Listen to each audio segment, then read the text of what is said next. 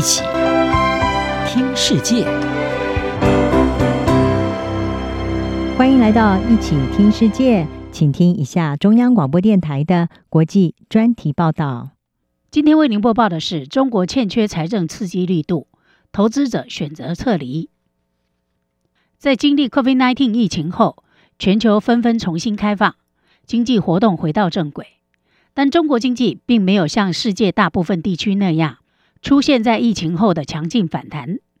反而在成长疲弱、物价下跌、房地产泡沫破灭和年轻人大规模失业的情况下陷入困境。人们对中国经济的未来正在失去信心，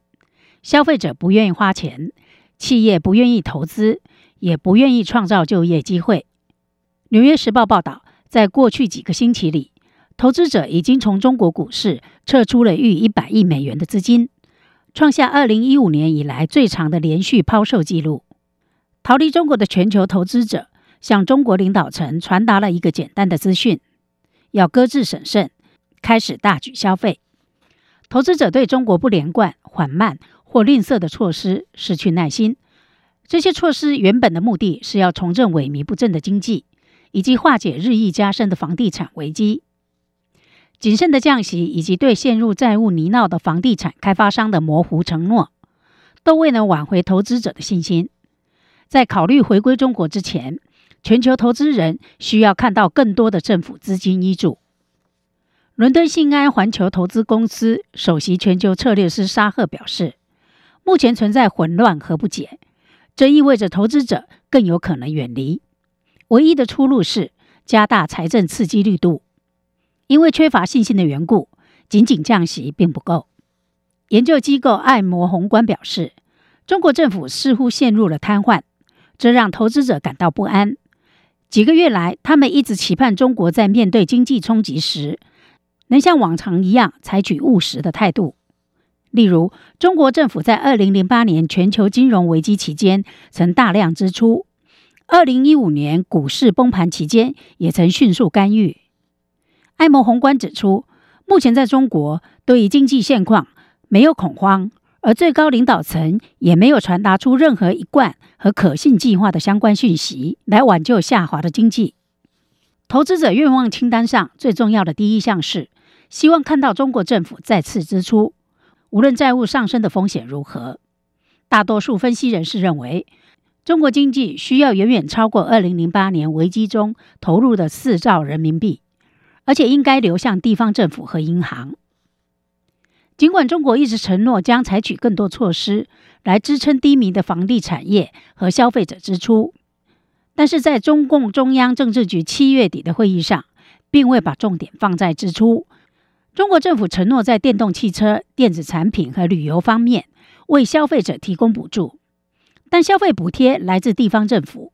而许多地方政府资金紧促，甚至负债累累。连公务员薪水都无力支付。法国皮克泰财富管理公司宏观经济研究主管杜克泽表示，应允许地方政府快速发行债券。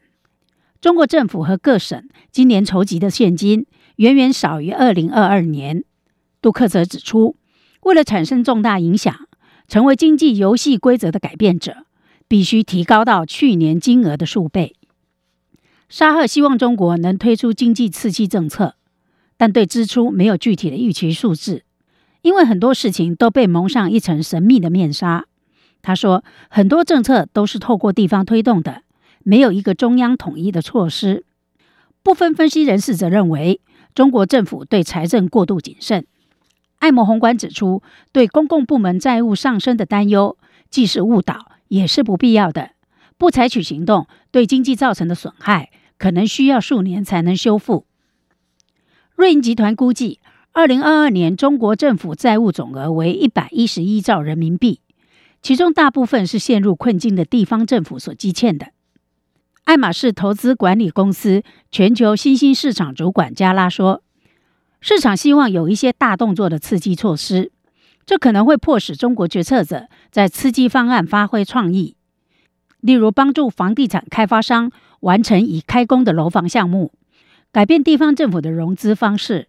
以及寻求其他方法来增加消费者信心和财富。投资者愿望清单上的第二项是解决房地产业的危机。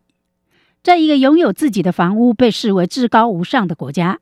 这将可以改善地方政府的财政和消费者信心。爱摩宏观的新兴市场和中国首席策略师王岩表示，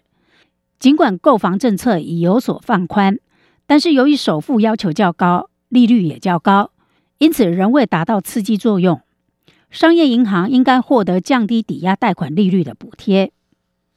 投资者表示，沟通同样重要。中国需要透过言语和行动表明，私营企业的利益不会成为中国国家主席习近平长期追求的共同富裕的牺牲品。由于缺乏具体的刺激措施，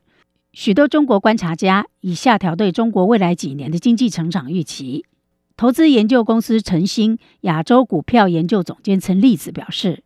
我们的假设是，到二零二七年，中国的实际 GDP 平均成长率为百分之三。”至百分之四，政府对债务的担忧将阻止更积极的财政扩张。以上专题由杨明娟编辑播报，谢谢收听。